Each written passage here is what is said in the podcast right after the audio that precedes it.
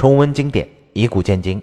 大家好，我们今天继续为大家来读《孙子兵法》，来读谋攻篇的最后一章。故曰：知己知彼者，百战不殆；不知彼而知己，一胜一负；不知彼不知己，每战必殆。如果你了解自己，也了解敌人，那么你就能立于不败之地。就是我们前面上一期所说的五个知胜之道，五个方面都清清楚楚，能够做敌我双方对比。如果你只了解自己，不了解敌人呢？那你每次打仗的胜率啊是五十对五十。如果你既不了解自己，也不了解敌人，那你的胜率为零。不知彼而知己，李全的注解里面举了淝水之战苻坚的案例啊，苻坚只知道自己，不知道敌人。王猛临死的时候对苻坚说。晋士哈虽然立于这个偏远的江南，但是成绩的正统，谢安、横冲都是伟人，不可以征伐。我们内部的鲜卑啊、什么羌虏啊，才是我们的仇敌，终究会成为祸患。先把他们除掉，以利社稷。王猛死后，苻坚没有听他的，挥师伐晋。又有人跟他说，对方也有人才啊，说谢安呐、横冲啊都是人杰，不要轻敌啊。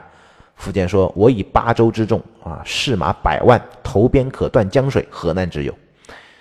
淝水之战，苻坚大败之后，鲜卑羌族果然反叛啊！苻坚最终被羌族首领给杀了。苻坚之败真的是知己而不知彼吗？其实不是，他的问题在于不知彼。他的问题不在于不知彼，而在于不知己，或者说内部的不知彼。他的卧榻之侧啊，酣睡的都是仇敌，你说他怎么办？王猛劝他的话，前半段有些可疑，他说：“进士不可伐，那是因为正统所在。少数民族好像不太会认为你是什么正统不能打。历史是汉族的正统写的，所以你可能就编了这么一段。但是后面才是重点啊！他说，鲜卑和羌族才是我们真正的仇敌，应该先灭了他们。苻坚有一个巨大的性格弱点，就是对人太好，而且是没有原则的好。灭了他人之国，别人都是斩草除根嘛。”而他呢，只要你投降，皇帝也可以在我的帐下做将军。胸怀大的没原则，怎么可能啊？皇帝会在一个另外的皇帝帐下做一个将军？所以淝水之战之前啊，他已经犯了叫制胜五道里面的上下同欲胜这一条。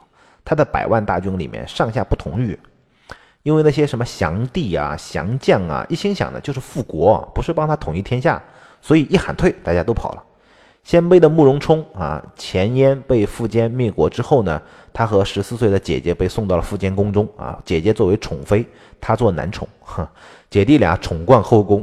慕容冲后来起兵复国，苻坚在阵前看到他，还旧情泛滥哈，派人还送了一件锦袍过去。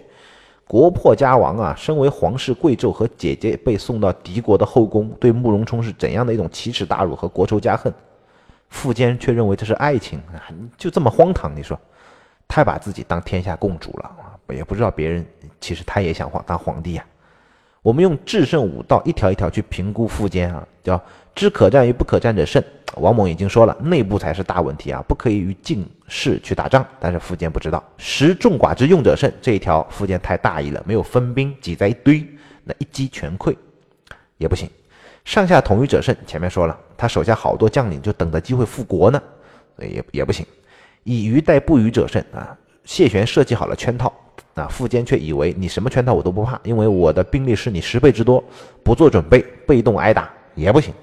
将能而君不御者胜，他是御驾亲征哈，百万大军，但是呢，带的部队却是各怀鬼胎的乌合之众，所以这五条他哪一条都不合格，他是不知彼又不知己，必败。知己知彼，我们关注的往往是知彼，因为知己，大部分人认为理所当然。现实是往往问题出现在不知己。